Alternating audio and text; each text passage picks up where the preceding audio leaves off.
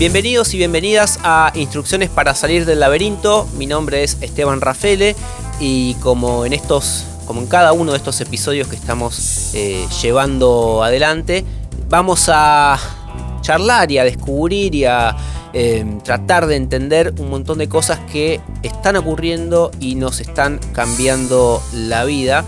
Eh, en algunos casos también para bien. y este es uno de esos casos. Hoy vamos a hablar de eh, abejas. Eh, la polinización permite que crezcan plantas silvestres y también mejora los cultivos en todo el mundo, los cultivos que produce el hombre. Ahora, ¿qué pasa si estas abejas pueden ser entrenadas con métodos que permiten que coman mejor, que sean más resistentes, que trabajen más y que produzcan cosechas más rendidoras y más sanas. Bueno, a esto se dedica BeFlow, que es una empresa que comenzó hace unos años, eh, alrededor de 2016, eh, y que empezó a darle forma a algunas investigaciones del CONICET, a transformarlas en un negocio, y hoy ese negocio eh, se encuentra acá en la Argentina, en Estados Unidos, en Perú y en México. Y del otro lado de la línea, en este caso, está Matías Biel, que es el CEO de BeFlow y que tiene la gentileza de charlar con nosotros. ¿Cómo estás, Matías? Bienvenido. Hola, Esteban, ¿cómo estás?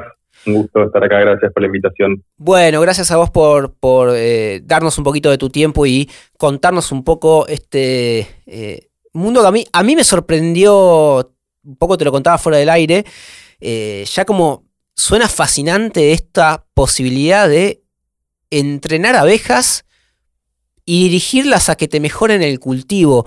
¿Cómo, cómo surge Biflow? ¿Qué es lo que detectaron eh, y, cómo hacen que eso se convierta, bueno, en una empresa que ya tiene eh, siete u ocho años de vida? Biflow surge, como bien decías, en el año 2016 a partir de un proceso personal mío de, de construir una empresa que genera un impacto positivo en el mundo.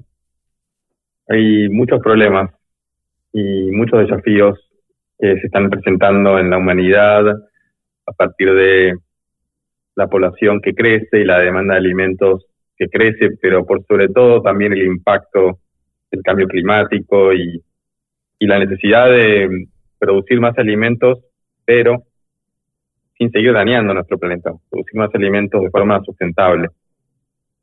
Y en esta búsqueda es más de introspección mía de, desarrollar una compañía que genere un impacto positivo en el mundo, empecé a interactuar con el mundo científico en Argentina, con académicos que estaban trabajando en distintos temas relacionados con la biotecnología. Y así fue que me encontré con científicos que estaban trabajando en el mundo de las abejas, y de la polinización de los cultivos. Y empecé a encontrar que había mucho conocimiento disponible en la academia relacionado a este tema, pero que poco se hacía en la agricultura. Cuando yo conversaba allá por el 2016 con agricultores en Argentina, que fue un proceso de exploración para entender si había una oportunidad de negocio, me encontré que había una brecha muy importante entre lo que el agricultor sabía de polinización y lo que los científicos sabían. Y me pregunté si había una oportunidad para construir un puente entre el sistema científico y la academia y la agricultura para poder ayudar a los agricultores a que produzcan más alimentos y al hacer eso ayudar a que las abejas se mueran menos, que es un problema hoy muy importante eh, que no está resuelto aún y que desde Biflo estamos intentando aportar nuestro granito de arena para resolverlo. ¿Por qué que las abejas se mueran menos? ¿Por qué se están muriendo las abejas? En el mundo se está desapareciendo la biodiversidad. Eh, distintas especies de insectos que son muy relevantes para sostener nuestros ecosistemas y para producir los alimentos que consumimos.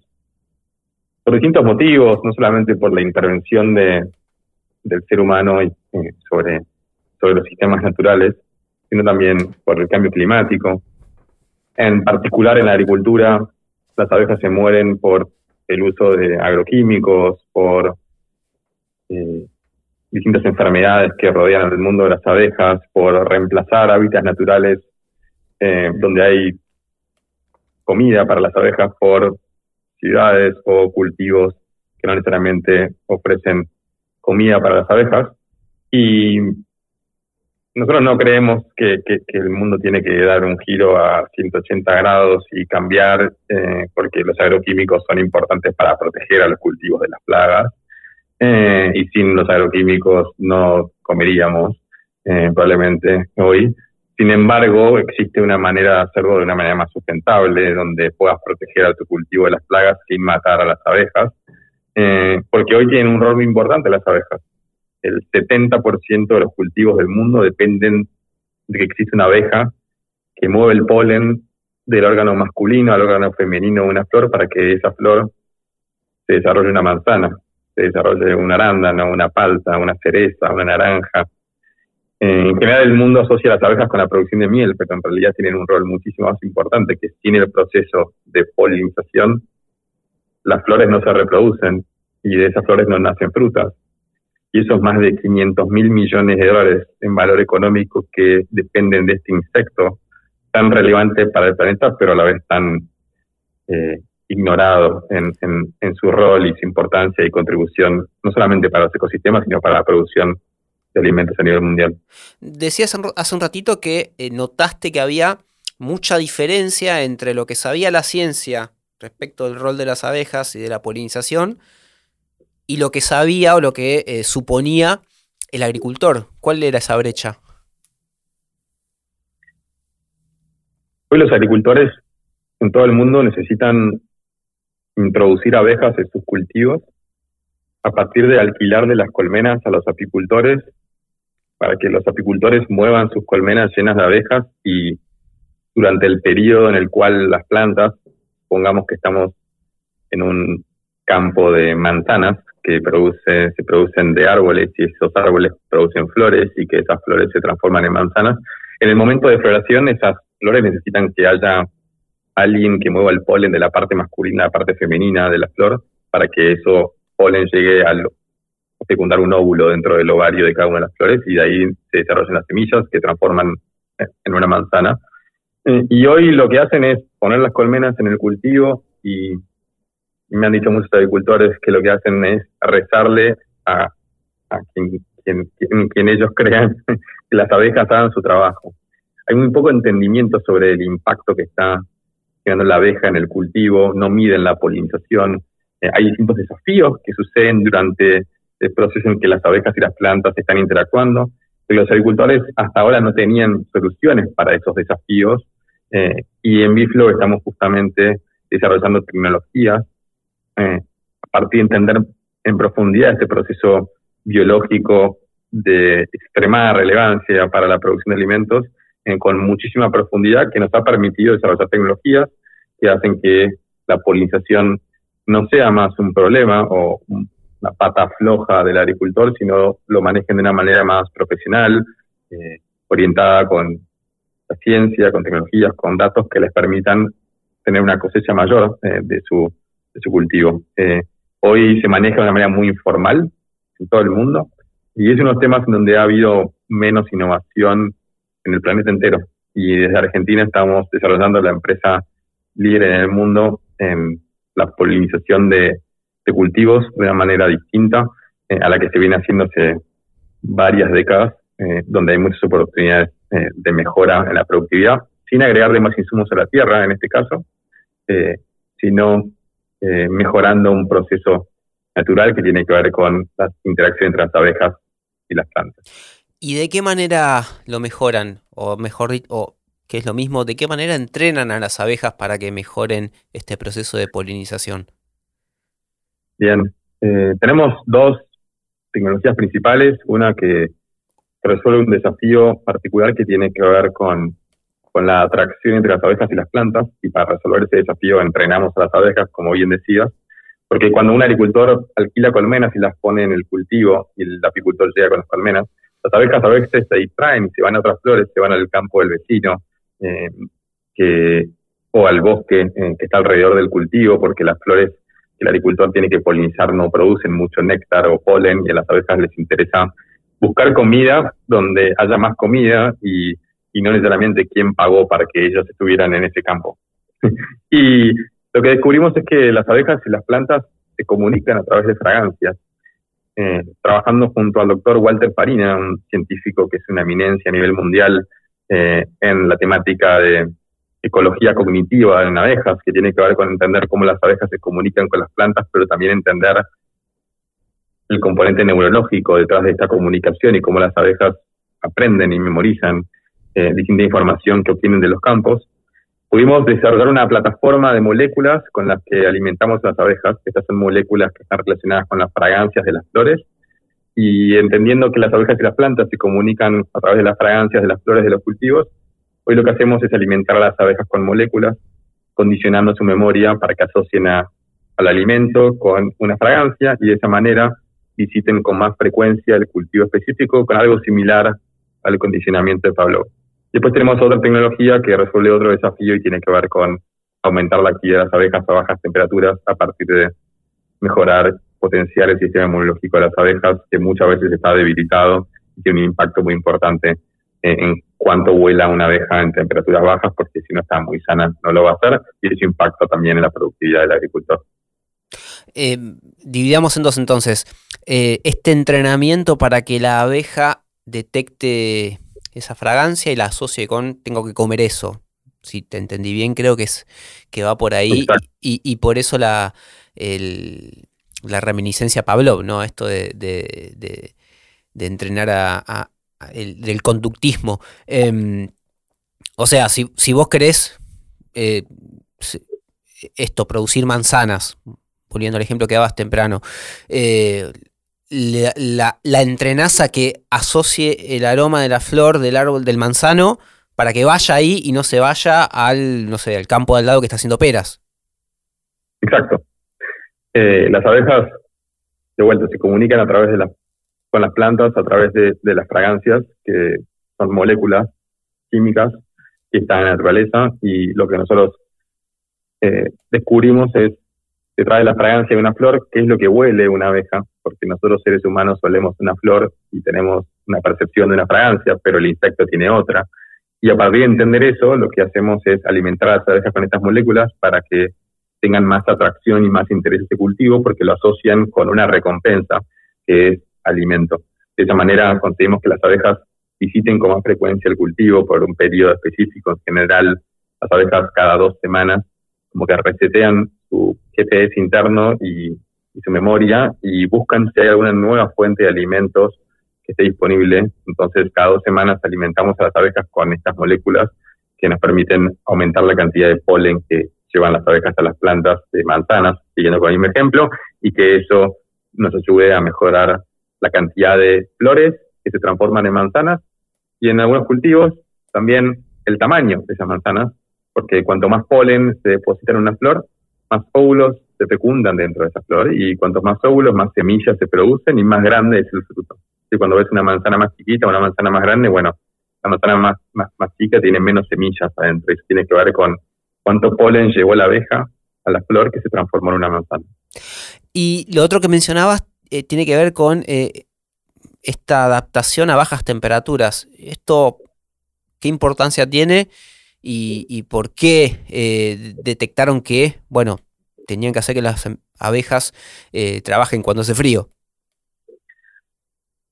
Sí, lo que, lo que vimos es que habían muchos cultivos, sobre todo los cultivos intensivos, los que se llaman más los frutales, como las almendras, los arándanos, las cerezas, que en muchas regiones del mundo se producen eh, en lugares como en Argentina, en Mendoza o en Chile eh, o en California, y esos cultivos florecen temprano pasado el invierno o a veces durante el proceso del invierno.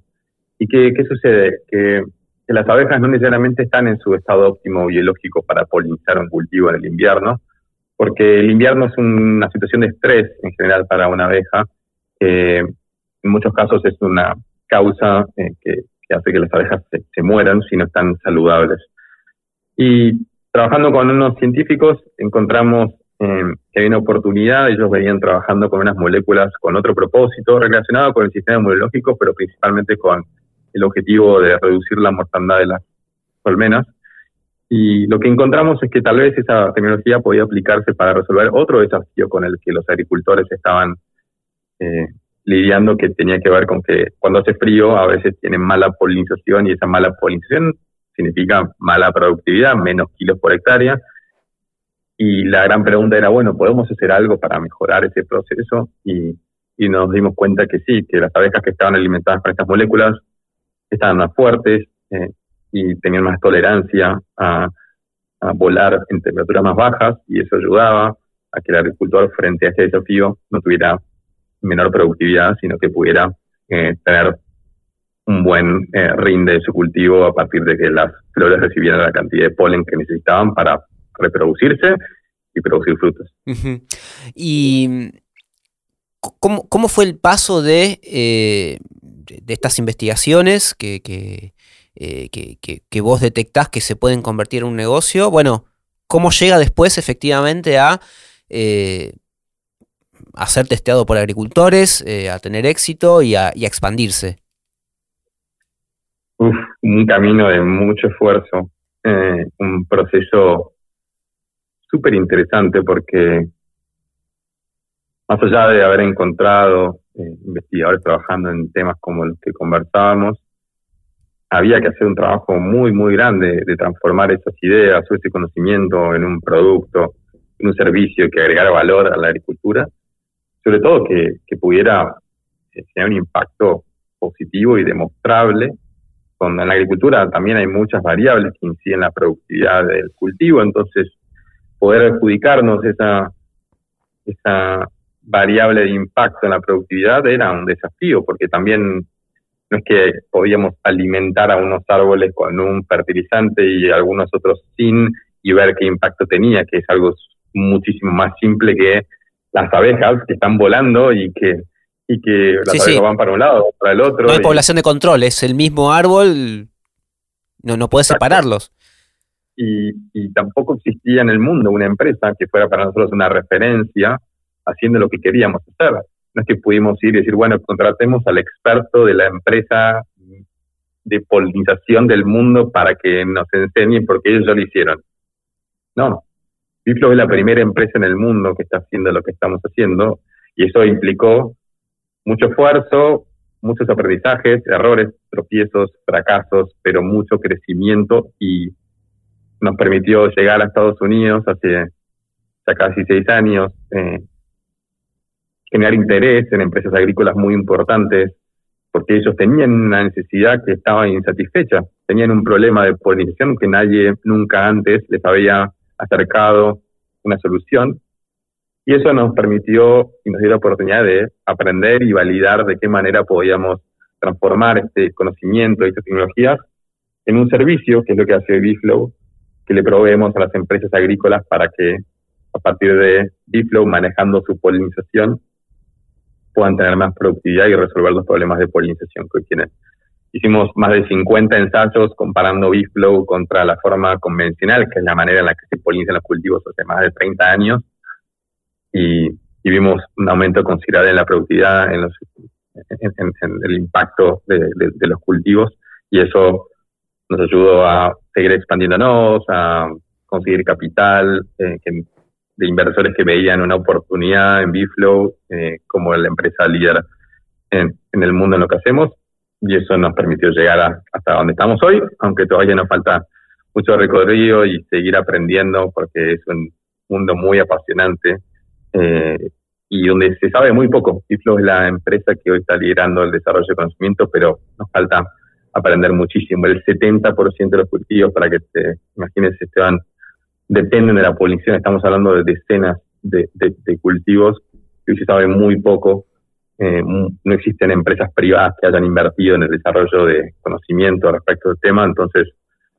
entender el ovario de una flor de salto versus la cantidad de óvulos que tiene una flor de frutillas y cómo eso impacta la cantidad de polen que las abejas tienen que llevar a las flores para transformarse en una frutilla grande de tamaño. Hay muchísima eh, información que hemos generado en los últimos años y que es propiedad de Biflow y que nos permite hoy hacer lo que hacemos, pero todavía nos falta muchísimo para aprender. Abriste varias pestañas, voy a tratar de ir una por una. Em, eh, ¿Cómo llegás a que la, gente que maneja plata, los inversores, eh, los venture capital y demás, se interesen por algo que, como vos decís, estaba todo por hacerse? No había una referencia eh, global que le sirviera a alguien de espejo, decir, bueno, esto funciona, funciona en determinada parte del mundo, vamos a probarlo acá. ¿Cómo llegás a, eh, creo que fue Gridex el primero que les pone eh, alguna inversión, no sé si alguno más, pero después ustedes escalan eso?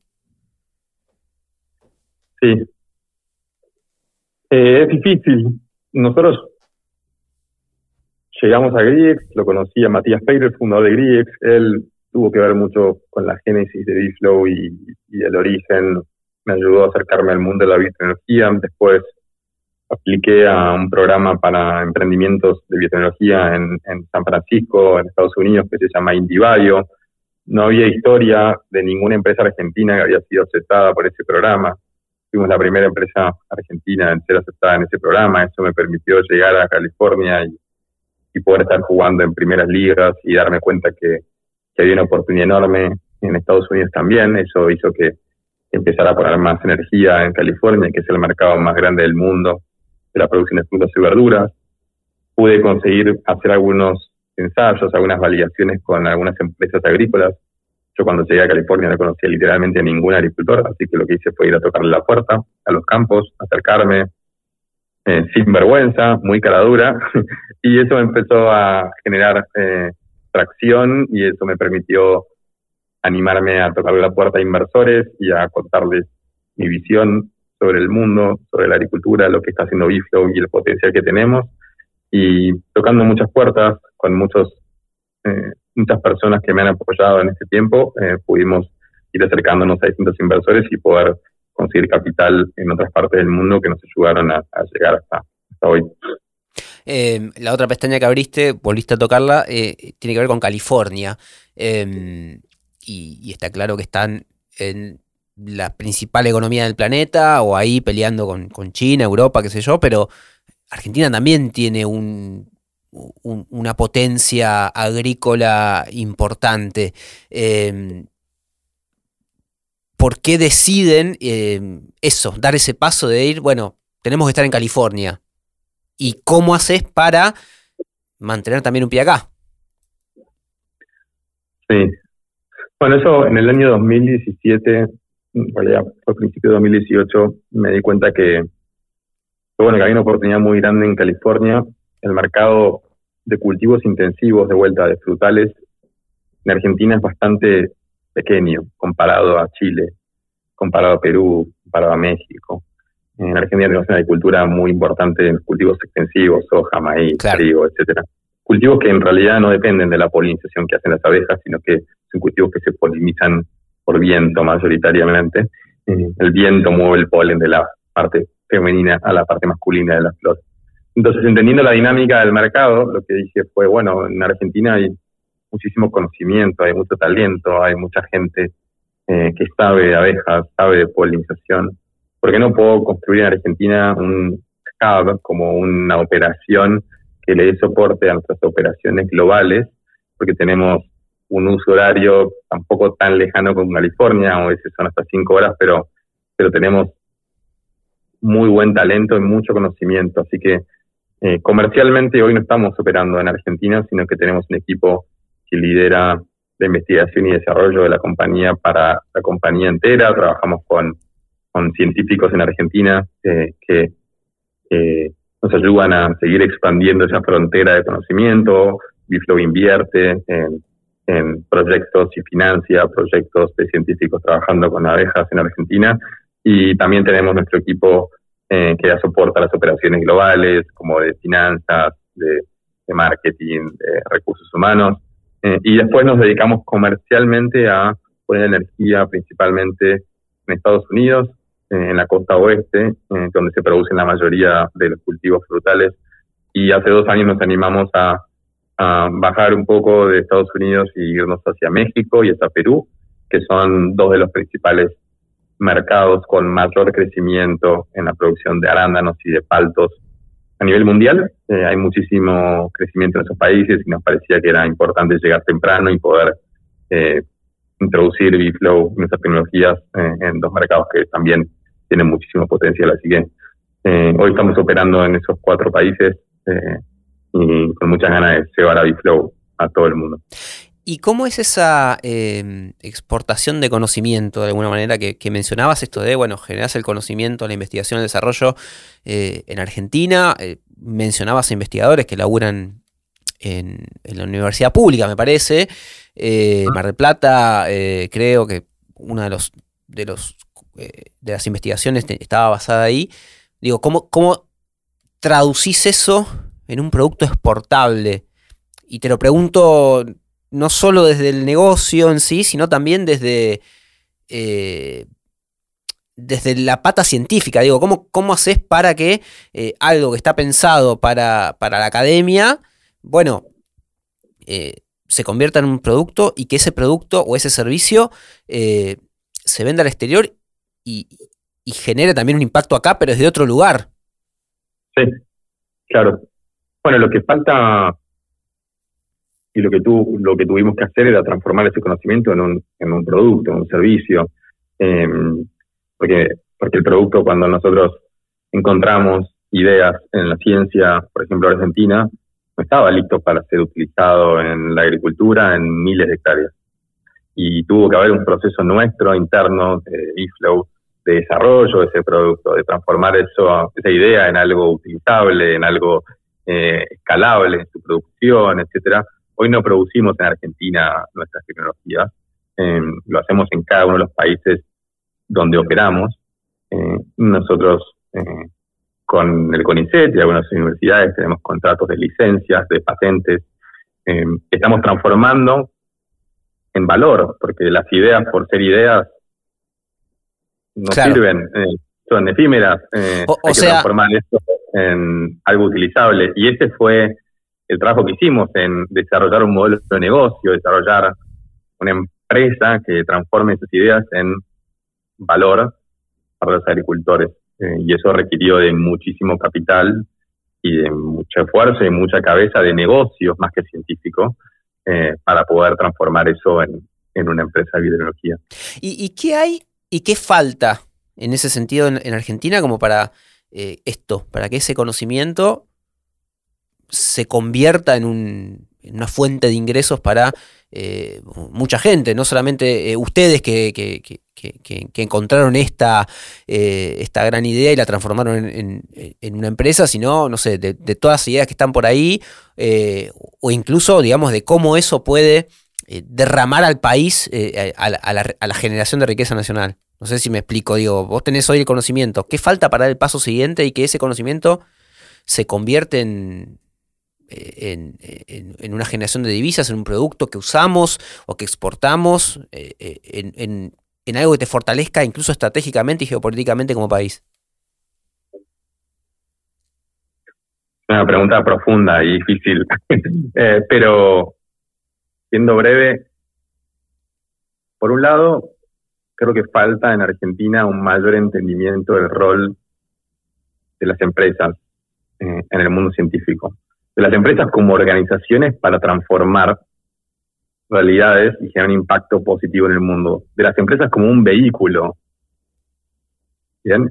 No como algo negativo de riqueza, de, que quedan los empresarios. Hoy Biflow financia proyectos de investigación en Argentina para que esta investigación se transforme en propiedad intelectual, en patentes que Biflow pueda licenciar y después invertir mucho dinero en el conocimiento de cómo transformar esa idea en un producto. Em, falta más cercanía con la industria, ¿no? Eh, más entender quién va a ser tu cliente, eh, porque las ideas que no resuelven problemas reales son ideas, pueden ser innovaciones interesantísimas, pero que nadie esté dispuesto a pagar por esa tecnología. O puedes tener una idea brillante, pero si no resuelve un problema en, el mundo, nadie va a estar dispuesto a pagarte por ese producto. Entonces, falta una mayor cercanía entre, entre el sistema científico y, la industria eh, eh, y, una mayor amistad, por decir una manera, porque hoy se mira muy lejano y, el impacto que el científico desea en, lo más profundo de, sí mismo a través de, del conocimiento que, que, tanto esfuerzo eh, les demanda y hacer un doctorado y un postdoctorado, en Argentina en general con muy pocos recursos, se puede transformar en, valor y en impacto para la sociedad a través de las empresas como un vehículo. Y, y bueno, también faltan casos de éxito, faltan empresas que hayan demostrado que se pudo.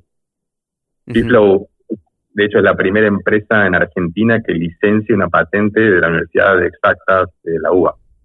En la historia argentina. Y yo tengo 32 años y estoy seguro que hay muchísimos académicos que pasaron por exactas y a mí no me enorgullece para nada eso, sino me habla de la cantidad de oportunidades que tiene Argentina para transformar ese conocimiento que, que se desarrolla en los distintos institutos y centros de investigación para que esos, ese conocimiento se transforme en productos y servicios que agreguen valor a la vida de las personas.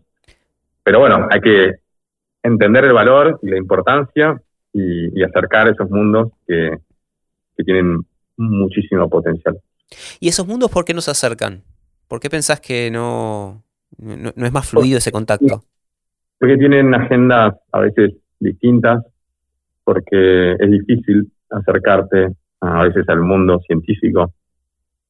Los procesos de licencias, de patentes en Argentina son muy difíciles. Si yo tenía muchos motivos para tirar la, toalla durante el proceso de licenciar patentes y decir, no, bueno, muy difícil, de otro lado hacerlo, eh, pero, pero porque no están hablando el mismo lenguaje que necesita la empresa hoy. Eh, son procesos muy largos, eh, falta de vuelta, entender a las partes y, hacer procesos más fáciles para que el financiamiento de proyectos eh, científicos en Argentina, eh, a mí, una empresa privada, quiero invertir en un proyecto de investigación en una universidad pública y me llevan muchísimos meses, cuando debería ser fácil para mí poder financiar un proyecto de una universidad pública o del sistema científico argentino. Pero eso, perdóname, ¿eso, qué es? ¿Por burocracia? ¿Por falta de interés? ¿Qué es lo que falta ahí o qué es lo que está fallando? Por burocracia, por falta de interés, por, por falta de entendimiento eh, de rol.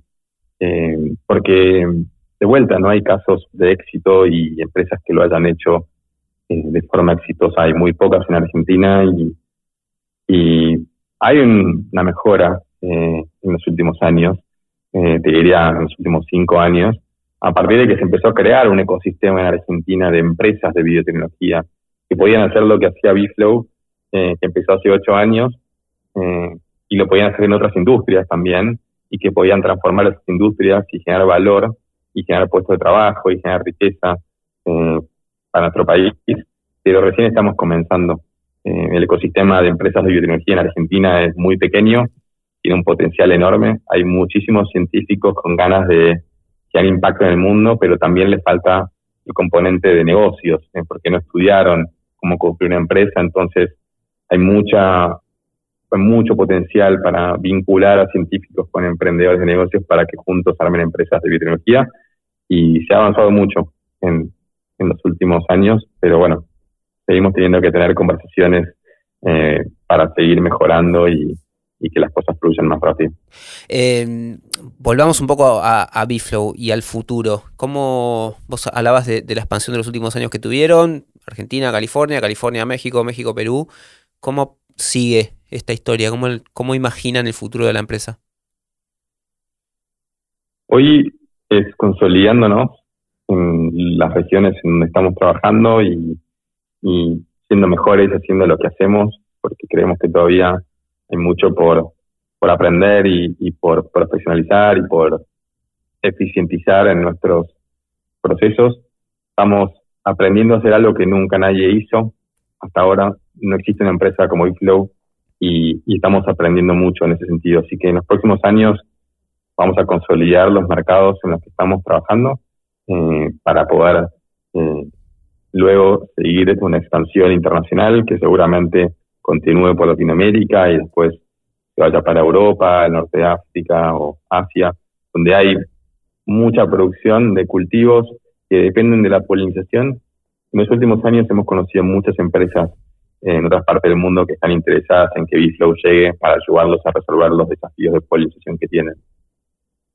Y eh, eh, en esta especie de evangelización que hacen, eh, esto que vos mencionabas, de que no hay, no hay conciencia de, que vos podés mejorar los procesos de polinización mediante esta tecnología, em, les surgen competidores, empieza a haber más conciencia al lado de, los agricultores de que, bueno, pueden mejorar sus cultivos mediante la aplicación de, de, tecnologías como la de Biflow?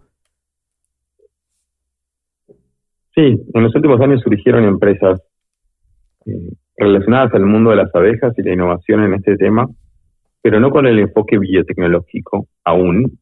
No existe hoy una empresa de biotecnología en el mundo que piense la polinización como la piensa Biflow. Eh, empresas de IoT como de hardware y de software que miden cuán fuerte, cuánta población tiene una colmena y esa información le permite al agricultor entender aproximadamente cuán bien está haciendo la polinización de su cultivo.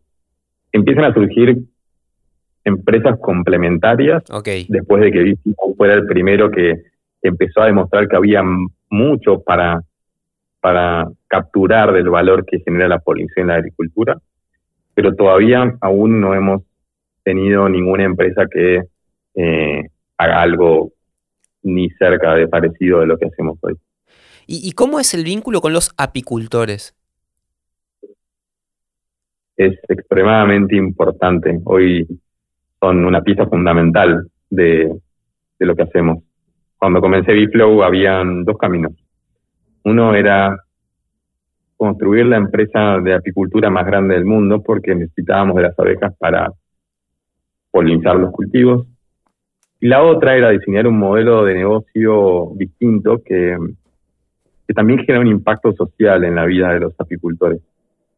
Hoy Biflo trabaja con cientos de apicultores, quienes son nuestros aliados estratégicos y nos proveen de las abejas para polinizar los cultivos de nuestros clientes.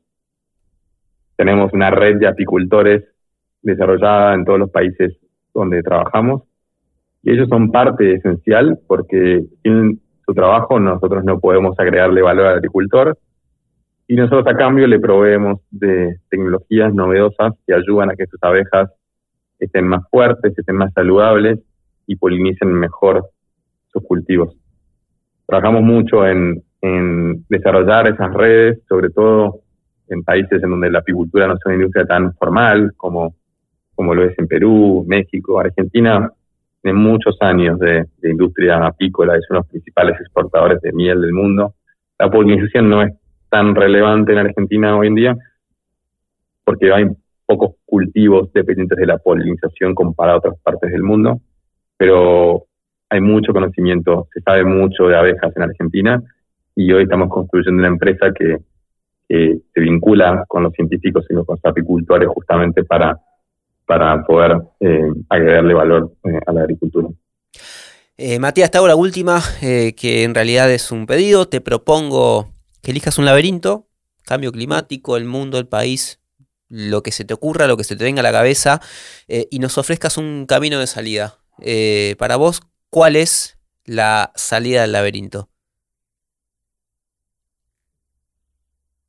El laberinto tiene una salida que tiene que ver con la mayor integración eh, en el mundo de la ciencia y las empresas. Creo que mm, tanto los emprendedores como los científicos muchas veces tienen el mismo propósito y objetivo compartido que tiene que ver con generar un impacto positivo en el mundo, pero poco entienden aún que son interdependientes y que uno más uno puede ser tres y que mm, juntándose, eh, entendiendo sus diferencias, porque claro que son personas distintas, eh, pero poniendo las cosas sobre la mesa y trabajando en conjunto para llevar ese conocimiento y desarrollar empresas que generen impacto positivo en el mundo, eh, es alucinante, es apasionante, vale la pena arriesgar eh, y creo que Argentina en particular tiene un potencial enorme eh, para desarrollar empresas de biotecnología que vayan de Argentina al mundo y, ojalá haya muchas más conversaciones entre científicos y emprendedores que nos permitan salir de ese laberinto. Muchas gracias, Matías. Y gracias, y gracias a ustedes por estar de otro lado. Eh, como siempre les pedimos, eh, síganos en YouTube, en Spotify, en donde nos miren. Compartan, compartan, comenten, recomienden y todo eso. Así hacemos crecer a la comunidad. Y nos encontramos en el próximo episodio de Instrucciones para salir del laberinto. Chao, hasta luego.